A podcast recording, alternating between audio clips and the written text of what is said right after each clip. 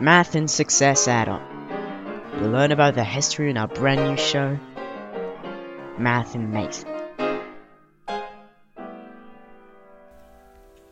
Hello everyone. Today we have the honor to welcome Alessandra, who's going to present one of the most famous mathematician and physician of the history, Isaac Newton. Hello Alessandra. May you please quickly introduce him? Hello. First of all, I'm grateful to be here today to talk about him. So, as you said, Isaac Newton was an English mathematician, physician, and philosopher of the 17th century.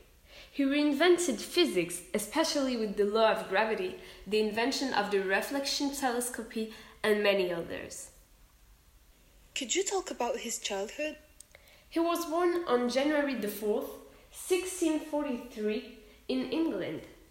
His father died some months after his birth, and his mother led him to her family, so he was an orphan.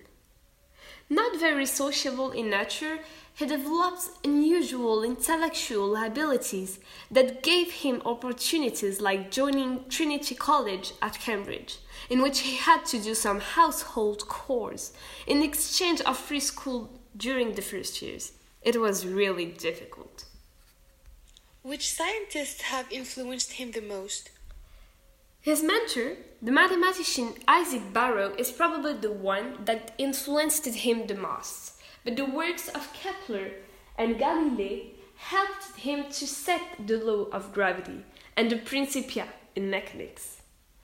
Besides, he met many other scientists at the Royal Society after the building of the telescope, like Edmund Halley an astronomer in 1684. Early you talked about the law of gravity. Could you tell us more about how he defines it? Yes, sure. During the plague epidemic in London in 1665, he takes refuge in his family. He said it was during this period that he saw the fall of the famous apple from the tree which made him think about a relationship between the motion of the moon and the motion of a body falling freely on earth. Then he worked days and nights and suffered many failures.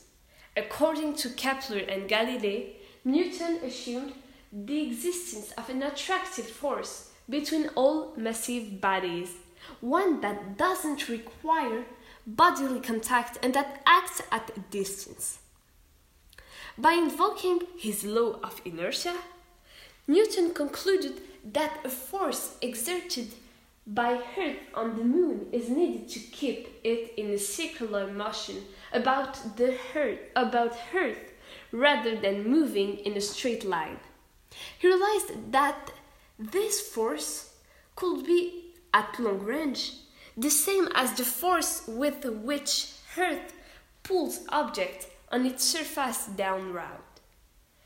He states it in 1687. Finally, may you talk about the legend of the mathematician bridge at Cambridge? Oh, the legend of the mathematical bridge claimed that Sir Isaac Newton had built a bridge at Cambridge without any nails, screws, or bolts. The story goes that a group of Cambridge University students took the bridge apart to prove that it was only built with wood and failed to be able to put it back together again. The real story is much less interesting. In fact, the bridge was designed by William Etheridge and built by James Essex in 1749 with screws, thus 22 years after Newton's death. He may have influenced its structure, but it's definitely not one of his artwork.